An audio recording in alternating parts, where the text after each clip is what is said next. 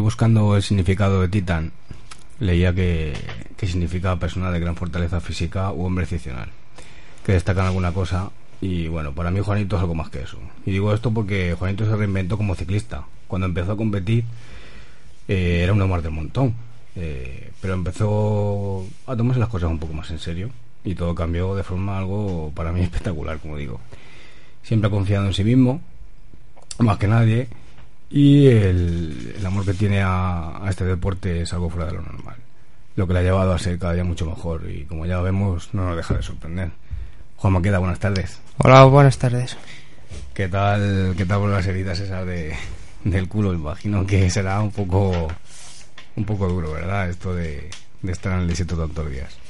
Sí, la verdad es que las heridas ahora ya se llevan de otra manera. De otra manera. Lo peor era estar el, en la segunda etapa ya directamente y tener que ir al médico a que te curaran y saber que te quedaban Otra otras cinco etapas todavía larguísimas por delante encima de un sillín. Sí, Fue increíble. Es algo diferente a lo que haces cada día. Sí, sí. Y eso que ya estamos algo acostumbrados a, sí, bueno, estar pero... encima del sillín. Exactamente. Eh, ¿Por qué decides embarcarte, digamos, en el Dakar de la bicicleta, vamos a llamarlo así? Pues la verdad que es una prueba de prácticamente, si no es la más dura, las mar, de la más dura. Sí, para que mí hay. dura, yo creo. Habrá de este carácter, de este dureza, habrá tres, cuatro Ujú. en todo el mundo y bueno, teníamos la oportunidad de, de poder ir, me invitaron a, a la presentación y medio me enamoré de la prueba. Sí, no, fuimos- no extraña, te tienes que enamorar, Miguel, de esta prueba. Porque con la dureza que tiene, pues, o, o- o te, o te enamoras o, o dices, no voy directamente porque es, es muy duro, es, es durísimo. Ya lo hemos estado viendo eh, por televisión y demás. Y la verdad que encima ha sido la edición más dura de- desde que, desde que empezó esta prueba. Sí que, sí que es verdad. Eh, cuéntame a quién se le ocurre la idea de formar un equipo, unos patrocinadores y demás. Pues la verdad que al compañero de San Martín de Valiglesias, a Marcos, Marcos San Juan, estuvo en la edición anterior y nos estuvo hablando de ella. Eh, Remigio Yuste también y fuimos, nos invitó a la presentación y ya decidimos ir haciendo un equipo y bueno con la ayuda de por ejemplo de patrocinadores como Juste, Cleverox, eh, Bicicleta Gallego, Valle Iglesias y el Patronato de Municipal de Deportes de San Martín de, San Martín de las Iglesias pues hemos podido solventar parte de la prueba.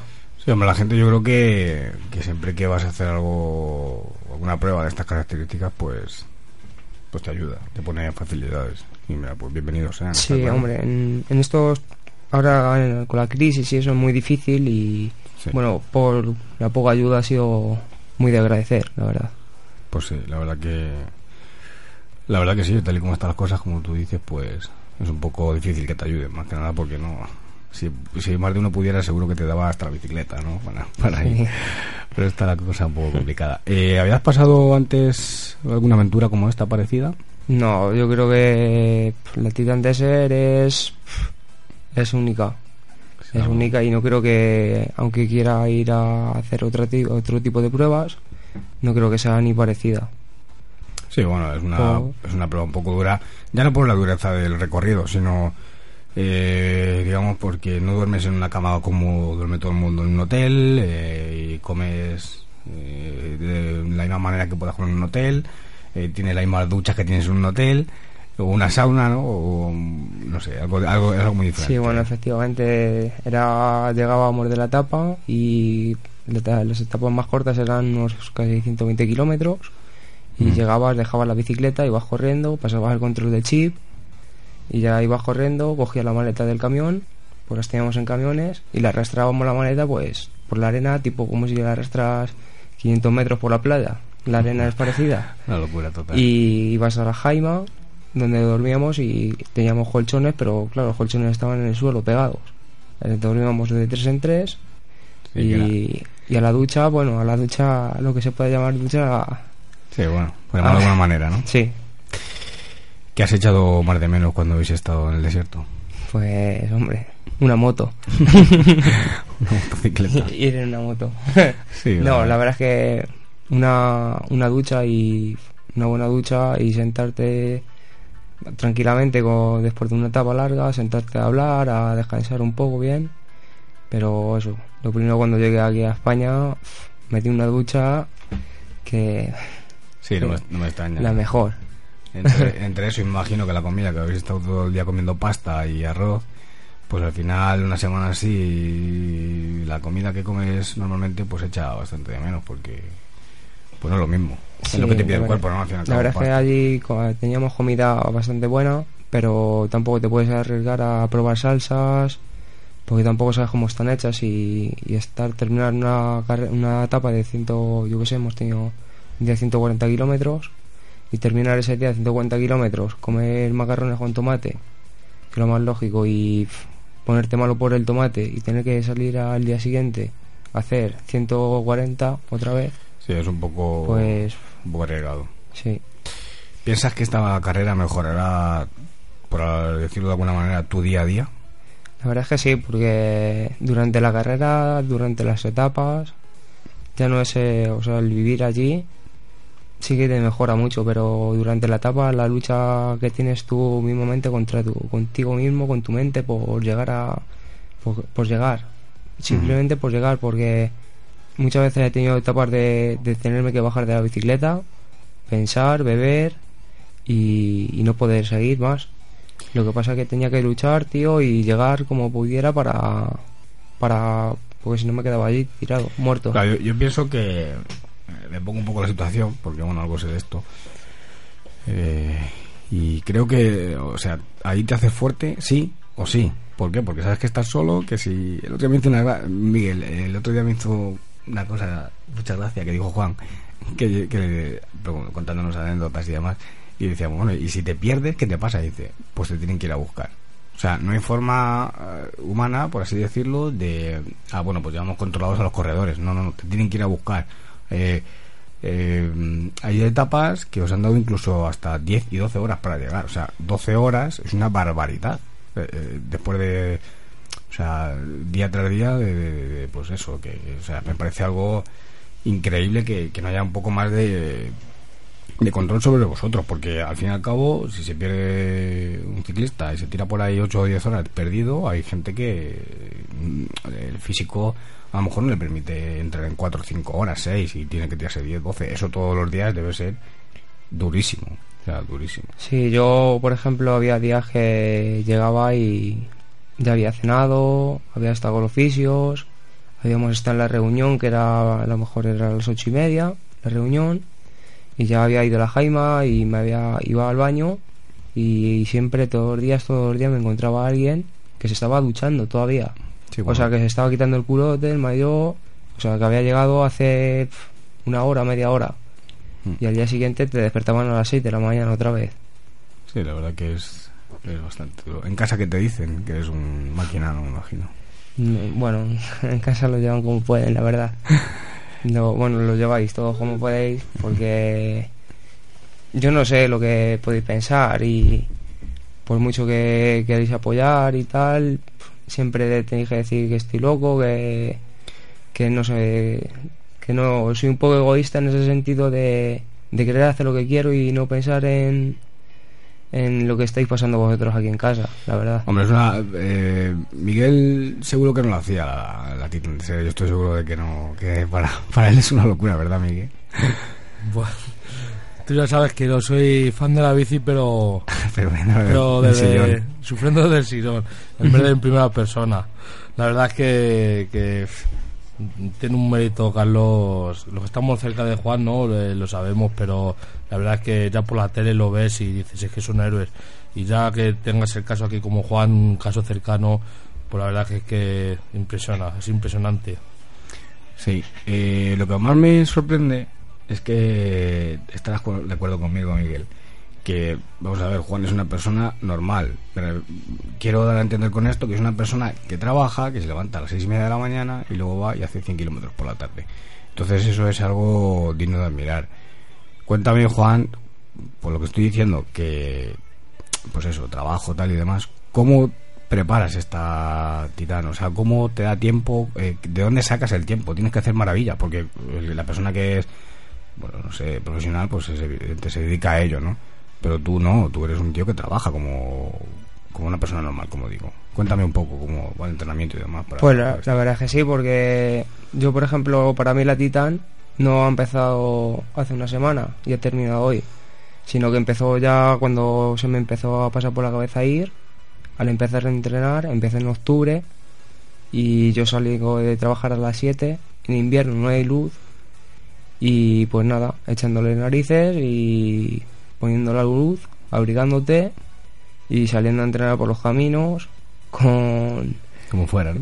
sí, como fuera, eh, intentando sin pensar, pues claro, siempre hay, por aquí, por la zona donde vivimos, pues hay animales, te dan sustos, hay gente, hay muchos coches y no sé. Es difícil. Y siendo también, pues eso, un poco egoísta de, de coger y salir y no dar tiempo a mi familia, a mis amigos a estar con ellos y dedicarme nada más que a, exclusivamente a, pues, a salir de, cuando salga de trabajar, eh, pues un par de horas, tres horas, y el fin de semana todo lo que podía. Sí, la verdad que es, un poco, en cuanto al tiempo andas un poco limitado, pero bueno, el que quiere puede, ¿no? Como sí. Decir.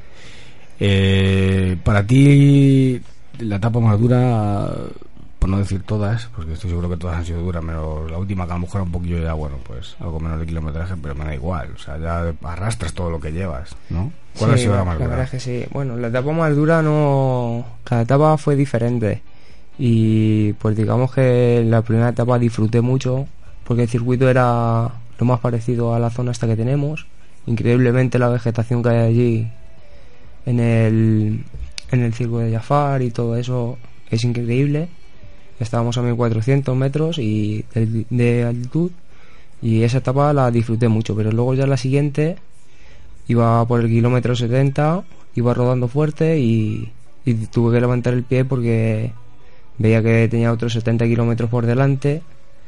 Dormíamos ese día a 1900 metros, iba con todo el saco, con pues eso, dos kilos por de, cargando con dos kilos y, y los últimos 40 kilómetros me hicieron interminables, pero interminables.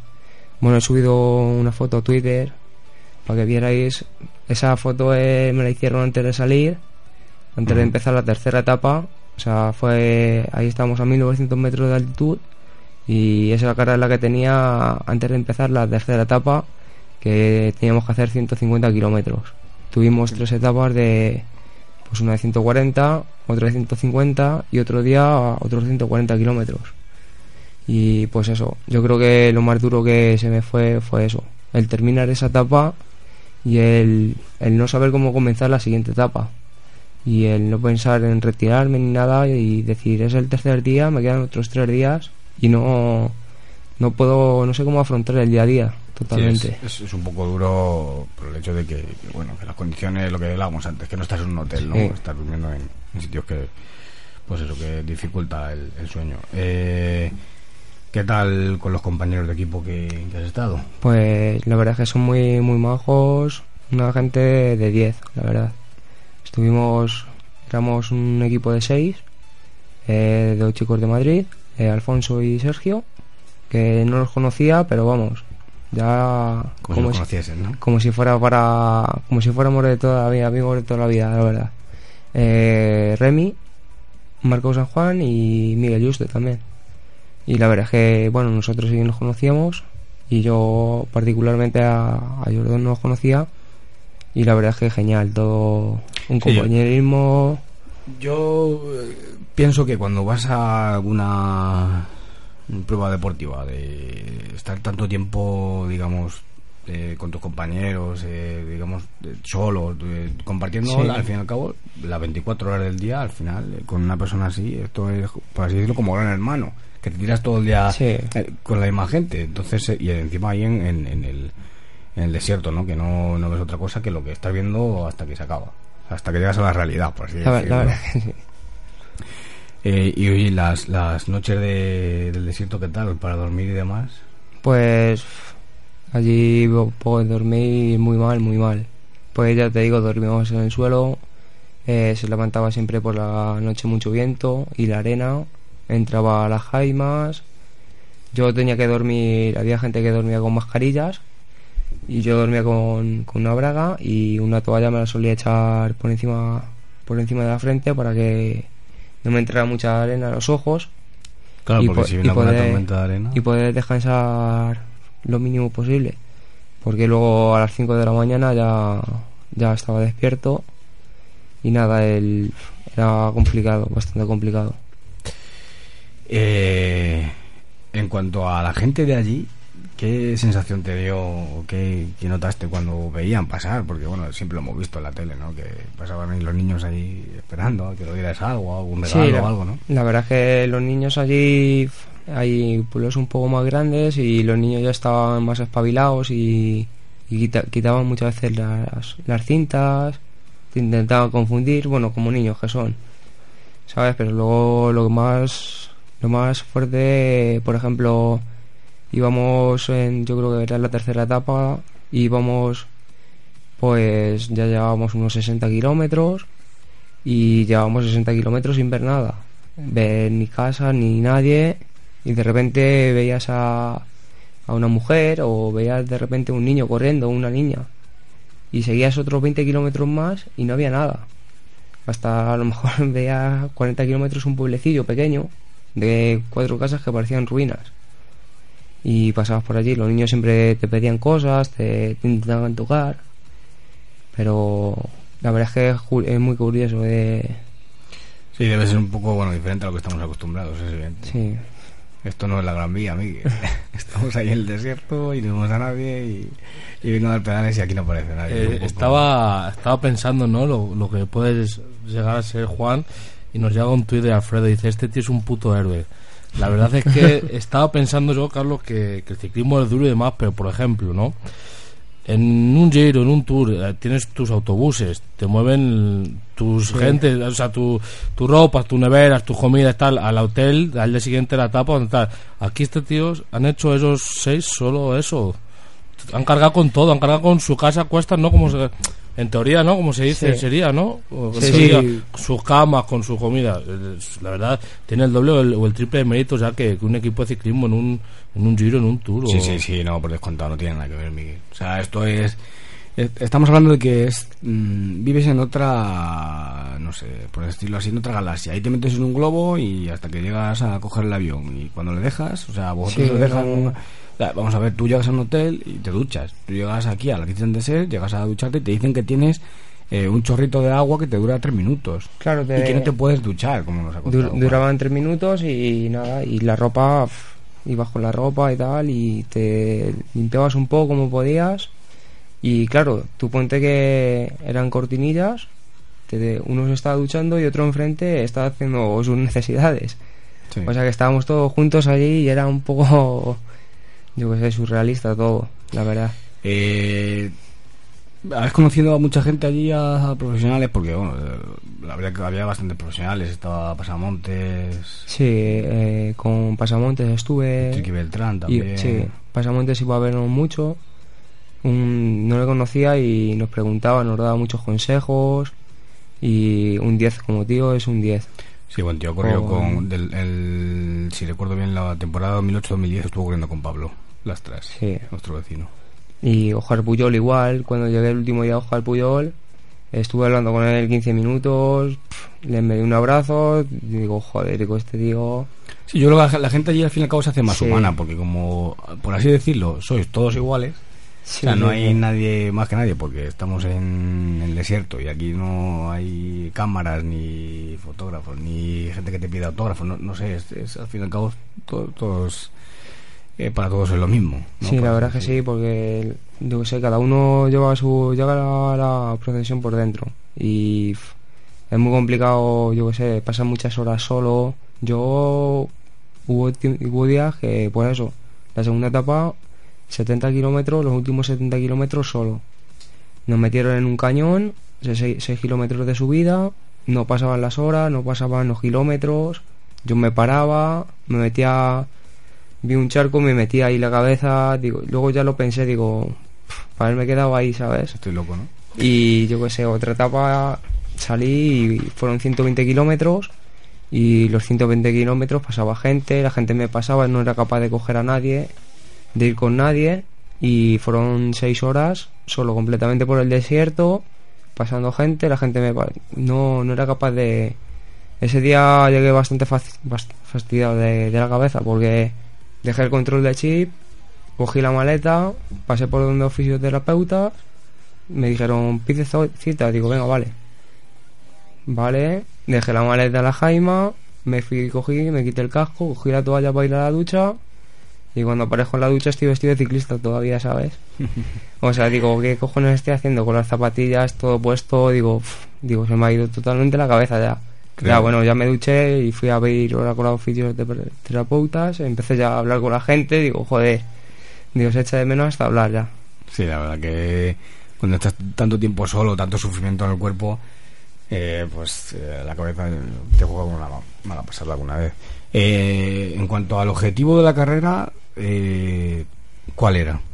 Pues el objetivo que, que llevábamos todos era, era terminar, terminar y yo siempre en mi cabeza, siempre que me pongo un dorsal, intento terminar lo más adelante posible. Si puedo ganar, gano.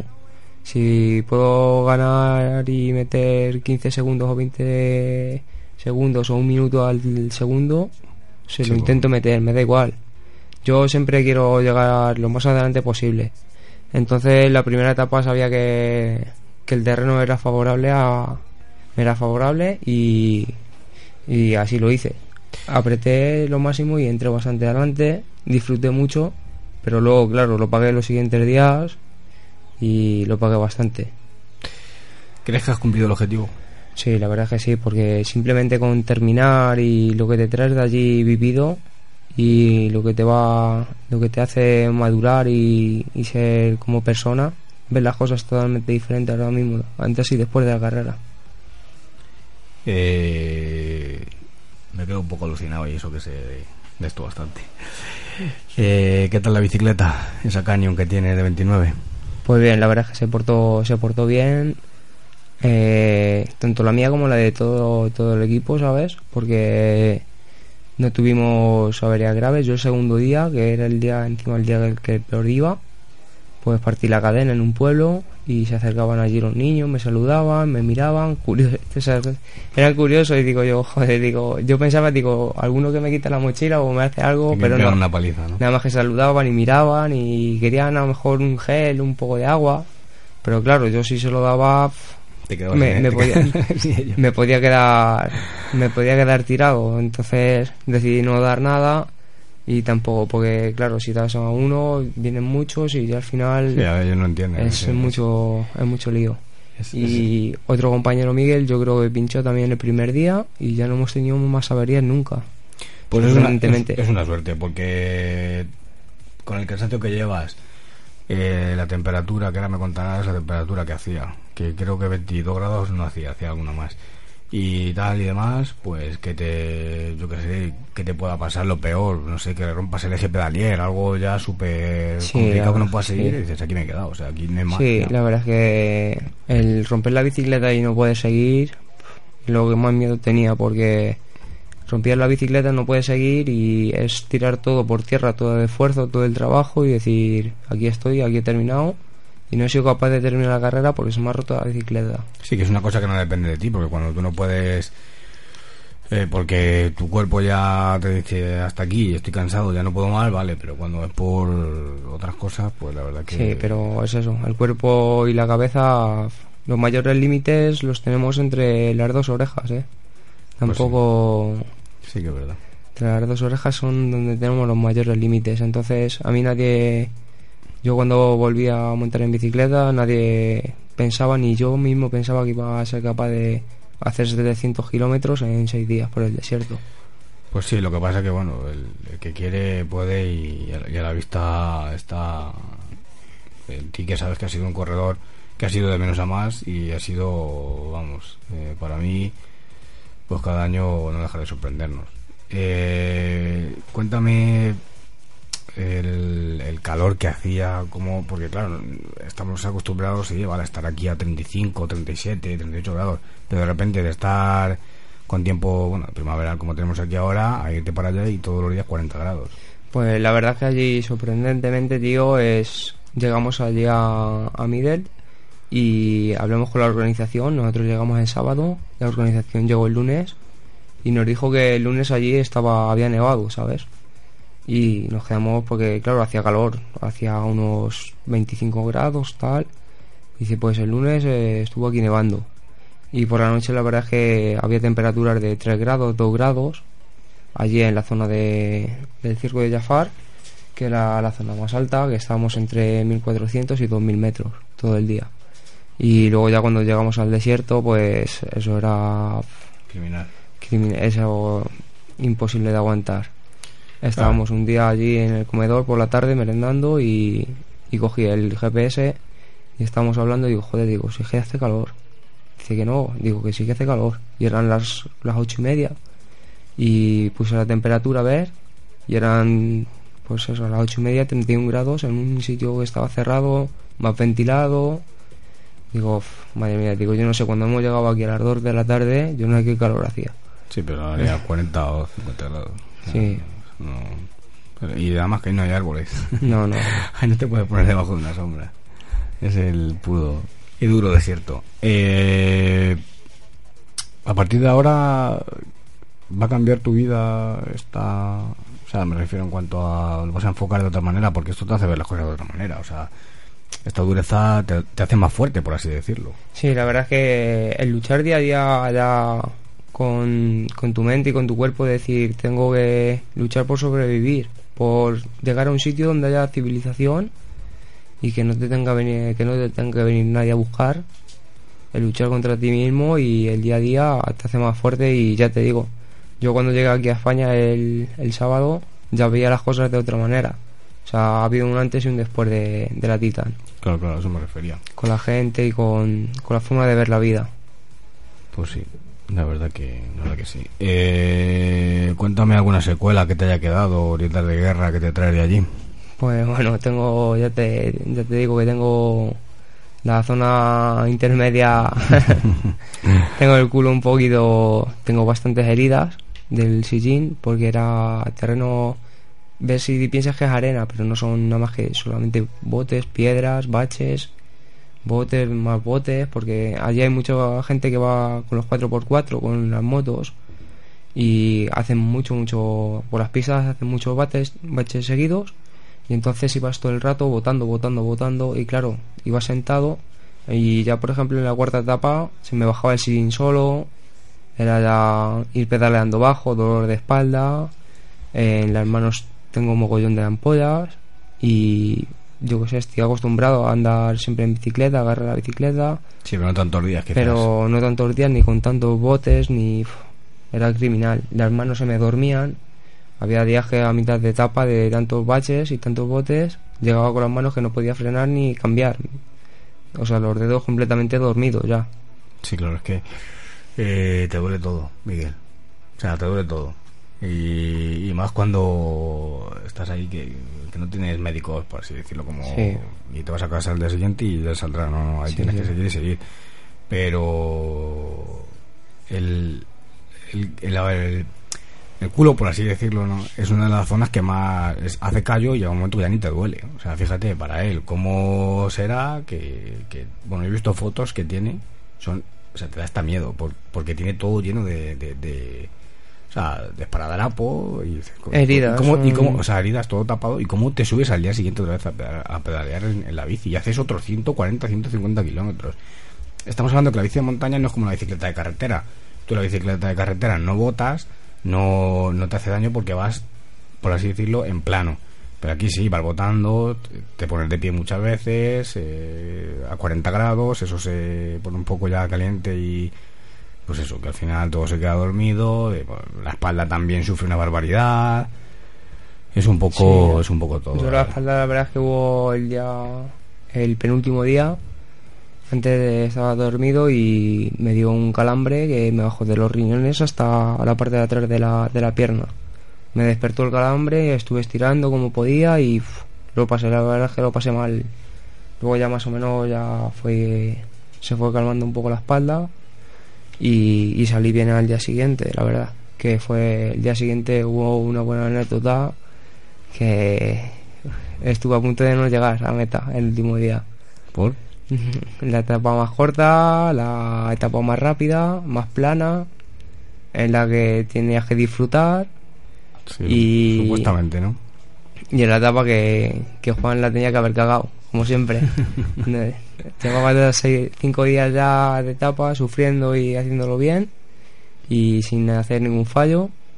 Y en esa etapa, pues, pues eso, es una carrera de navegación. Y, y decidí ir a navegar un poco.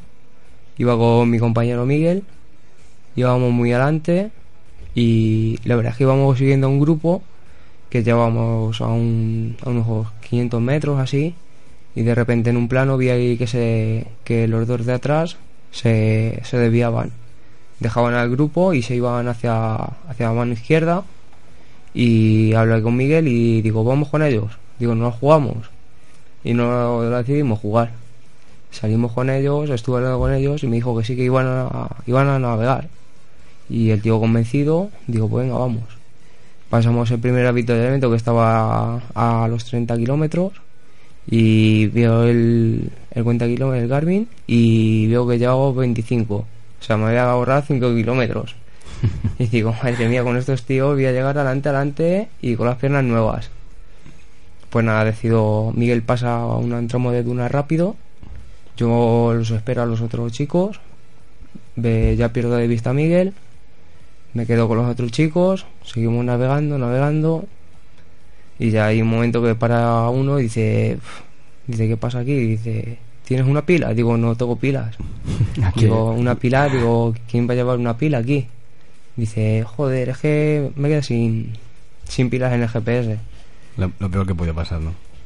La verdad es que sí, porque empiezas a mirar por dos sitios. Nos habíamos desviado, pues a lo mejor unos 5 kilómetros de donde iba la carrera para intentar acortar. Y nos liamos a mirar, cogemos un trozo de camino. Nada, seguimos continuando. Yo que sé, muy despacio, pensando, pensando. Y se le ocurre a uno, aparece un morito por allí y dice, le voy a pedir una pila. Digo, ¿cómo le vas a pedir una pila? Vete a los chinos a por ella. digo, bueno, digo, ¿cómo vas a pedir una pila? Y el, tío pidió una pila, yo qué sé, yo ya estaba desesperado. Se me estaban saltando las lágrimas. Sea, digo, ya no es que me haya perdido, me van a tener que venir a buscar y no sé si me van a encontrar. Porque no había nada, no veíamos nada. Totalmente perdidos. Encontramos un pueblo, pero claro, en el pueblo, allí, por allí no pasaba la carrera. Y entonces, claro, el pueblo no sabes, no sabes nada. Empezaron los niños a correr detrás de nosotros, nos tocaban, nos agarraban.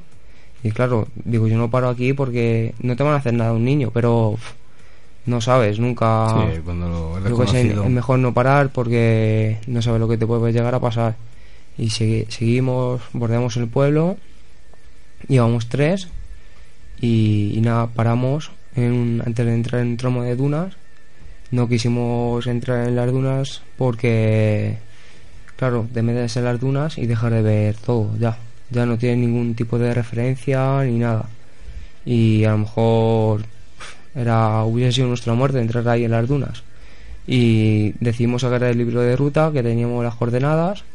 Y el día anterior no nos dimos cuenta ninguno de los tres que habían tenido problemas con la impresora, la organización, y al punto de control donde teníamos que llegar, las coordenadas, pues no estaba, estaban en blanco. Digo, digo, ya no hay manera. O sea, era lo único que podíamos encontrar con las, con las coordenadas, la brújula y llegar al punto de control. Digo, ya no, ya no hay nada. Digo, vamos hacia atrás a, a deshacer el camino como podamos y, y empezamos otra vez de cero. Y nada, ya volvimos, un poco, nos metimos un poco en el pueblo la gente empezaba a salir de allí de las casas, pero bueno, de las casas no tenían puertas, no tenían ventanas.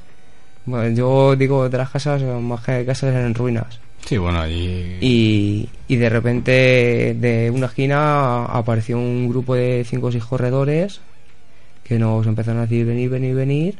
Salimos con, de, con la bici detrás de ellos y ya los pregunté, yo creo que tuve que preguntar a todos que se habían pasado el punto de control y me dijeron que no. Nos metimos ya en las dunas, porque iba un corredor del Dakar con nosotros y del Dakar de motos y yo conocí la perfección y cruzamos las dunas y ya fuimos acortando. Yo cogí, ya no, no me salí de la carrera. ya dije, ya he jugado demasiado con mi vida. Sí, pues la verdad que sí. Digo, vamos a seguir con la carrera y ya la verdad es que conseguí terminar. Pero es eso que, que te pierdes y ya no sabes dónde vas a dónde vas a aparecer.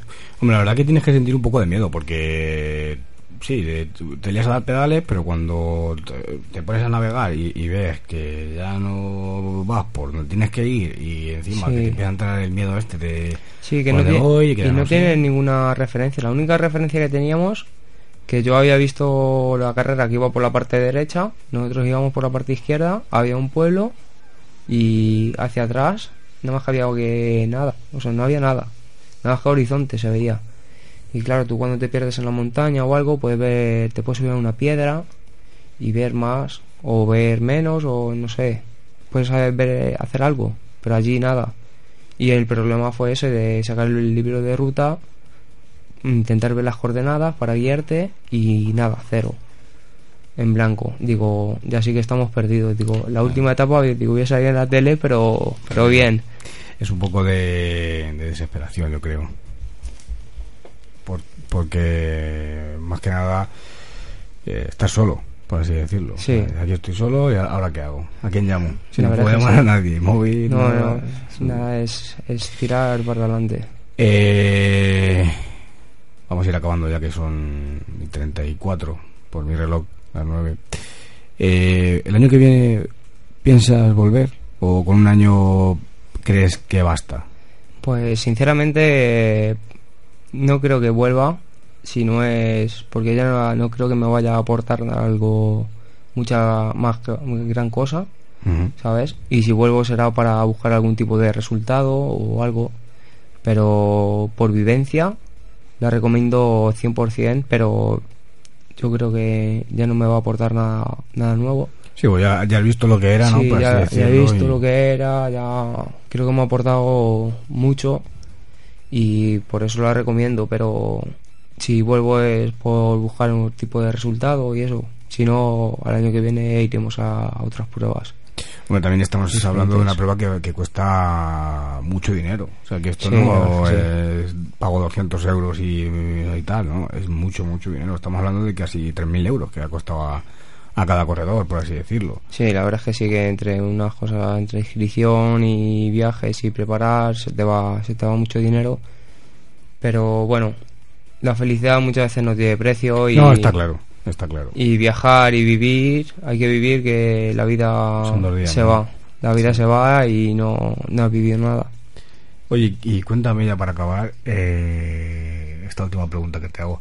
¿Qué, ¿Qué has notado en cuanto a la gente? Me refiero a la gente que te para por la calle. Eh, ¿qué tal? Que te he visto en el Facebook o la tele o me ha dicho pues tu amigo, tu padre, tu madre, tal, no sé qué. ¿Qué, qué, agradecimiento le das a la gente o qué, no sé, o el apoyo que has tenido? Cuéntame un poco ahí. La verdad es que he estado una semana allí y no he tenido ni teléfono ni da señales de vida prácticamente. Bueno, ya me habéis conocido que y no he visto ni Twitter, ni Facebook, ni no he, tenido teléfono. Y he estado allí una semana incomunicado totalmente. Y cuando he llegado aquí la verdad es que no me, no me lo podía creer. La gente que me paraba me han parado vecinos gente con que conoces de San Martín pero que no has llegado nunca a hablar. Y me dice joder si dice estaba todo el día viendo estaba viendo la tele y me cago en 10 espérate pon, pon esto que van a salir los de San Martín que a ver si los vemos a ver que están allí a ver qué tal los ha ido y la verdad es que cuando he visto el Facebook cuando encendí el teléfono le costó el teléfono arrancar bastante. 500.000 mensajes. Al pobre. Sí, la verdad es que lo agradezco mucho, o sea, y no me canso de, hablar, de que la gente me pregunte, porque es que se agradece mucho que, la gente, o sea, recibir el cariño de la gente. Sí, al fin y al cabo eh, se dice, se agradece y se dice, estoy aquí, ¿no? Eh, existo y la gente me lo, me lo recompensa de alguna manera pero que te muestre la gente ese cariño pues no tiene no tiene precio. Porque claro yo esto lo hago porque quiero porque me gusta y no tiene nadie por qué decirme joder, he estado viendo la tele, he, visto la tele y tal, no tiene nadie, porque a mí es lo que me gusta, no lo hago por... Y que la gente de corazón, tío, le, te salga y te pregunte y te esté viendo y sepas de gente que ha estado pendiente y tal. Y me emociona bastante, tío. la verdad que, la verdad que sí. Eh, Miguel, no sé si tendrás alguna pregunta para hacerle. Yo ya por mí ya tengo la información que, que quería. Bueno, yo le voy a hacer una solo. Eh, Juan, eh, ahora ya con esto has tenido ya bastante o ya tienes, ya estás apuntado alguna de por aquí, alguna carrera, algún dualón o algo de eso? ¿O piensas descansar? Pues la verdad es que cuando bajamos del avión iba con mi compañero Miguel y ya estábamos pendientes, ya estábamos hablando de carreras otra vez, de entrenar, de, o sea, no habíamos terminado, no estábamos saliendo de la Titan Desert y ya estábamos hablando otra vez de entrenar, de volver a, a competir, cuáles eran las siguientes que íbamos a hacer y bueno, el día 18 de mayo voy a, al campeonato de Castilla y León, que es aquí en el Tiemblo, en el Castellar, que es una carrera de maratón, de no sé, me parece que eran 60, 70 kilómetros, y es este 18 de, de mayo. El 8 de junio la, la de San Martín de Valiglesias, la de los 88 del Mamut, que esa es cita, cita fija siempre, todos los años. Es obligatoria, ¿no? Cita obligatoria, sí. Y luego el 14 y 15 de, de junio voy a ir a hacer a Morazarzal la, las 24 horas, que es un circuito de unos 9 kilómetros y son 24 horas en un circuito dando vueltas, dando vueltas, dando vueltas. Que ahí voy a estar muy bien acompañado porque va, van cuatro equipos de, del club de San Martín de Iglesias. De aquí cuatro, cuatro equipos, no sé si van de dos y de cuatro. Y algunos más individual, o sea que va, vamos a hacer buena piña allí en Morazarzal entre los compañeros que vayamos y la gente de San Martín. Pues todo muy bien explicado. Sabía algo, se había escuchado algo, ¿no? Como bien has dicho tú, Carlos, pero la verdad es que vivirlo en primera persona ha sido un, un programón, la verdad es que me ha gustado mucho y decir que, que está grabado y que a ver si pronto lo podremos escuchar, ¿no? Ya se subirá a Facebook y demás. Muchas gracias, Juan, la verdad, por compartir esto con nosotros. Gracias a vosotros y nada, y a todo el mundo que ha estado pendiente de nosotros, de verdad.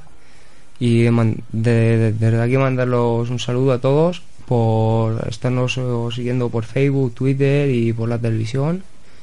Y nada, y que no se preocupen que seguramente que haya más. más guerra. Sí, sí. Te leo un poco, ¿no? los mensajes que han llegado aquí a Twitter, que ya te pondrás tú con ello luego después. Eh, ese Alfredo ya te le había nombrado, ¿no? Que eras un puto héroe para él. Eh, José Risi también decía, la madre que me parió, lo que nos está contando Juanillo es peor que cuando me pongo en el cortado de la cantera picando piedra. Pancho también, ¿no? Nuestro colega Pancho decía que, bonita entrevista de, tiempo de cuenta en máquina de Juanito. Y, Tania también, ¿no? Se ha sumado con, con otro mensaje, increíble experiencia, estoy flipando, qué grande, no, grandísimo. Decía Juan. La verdad es que, sin palabras, Carlos. Sí, bueno, yo ya, yo soy fiel seguidor, ¿no? De Juanito. Ya estoy acostumbrado y, nunca me nunca me defrauda, pero lo de esta vez ha sido ha sido bestial, ¿no? Así que esperamos que, que siga cosechando resultados y nosotros lo veamos. Así es. Así que nada más que decir. Muchas gracias, Carlos, por sumarte el día de hoy. A vosotros. Cuando, cuando el trabajo te ha dejado volver sí, a aparecer por aquí. Hoy se me ha dejado un ratito venir. es. David, gracias. Un día más. Muchas gracias a ti. Y aquí quiero felicitar hoy a nuestro amigo Jorge. En su 24 cumpleaños. Sí. Así es. Muchas gracias otra vez a Juan por estar aquí. La verdad es que, que los pelos de punta, ¿no? Durante todo el programa, durante toda la entrevista, escuchando esta experiencia única de, la verdad es que gracias a vosotros por, tío, dejarme hablar y dar las gracias a todo el mundo y, la verdad es que eso que cuando tú corres por a lo mejor por un resultado, por una oposición, por, por una copa, por dinero, corres y das el 100%, tío, pero cuando hemos estado nosotros corriendo y por, por los ánimos de la gente y saber el apoyo y eso no te rinden nunca, tío. Y es eso, es, el, esto es el día a día, tío. Y el no rendirse y el seguir para adelante, pase lo que pase, ante la vida es lo que hay que hacer. Y ser, vivir la vida, tío, y ser felices. Así es. Mejor, yo creo que... Imposible. Imposible. Muchas gracias a todos por estar ahí. Muy pronto tendréis, de verdad, esta entrevista que merece la pena escucharla. Nos vamos un lunes más. Os dejamos con Fórmula 21 con el compañero Carlos Blanco. Un placer. Adiós. Hasta luego.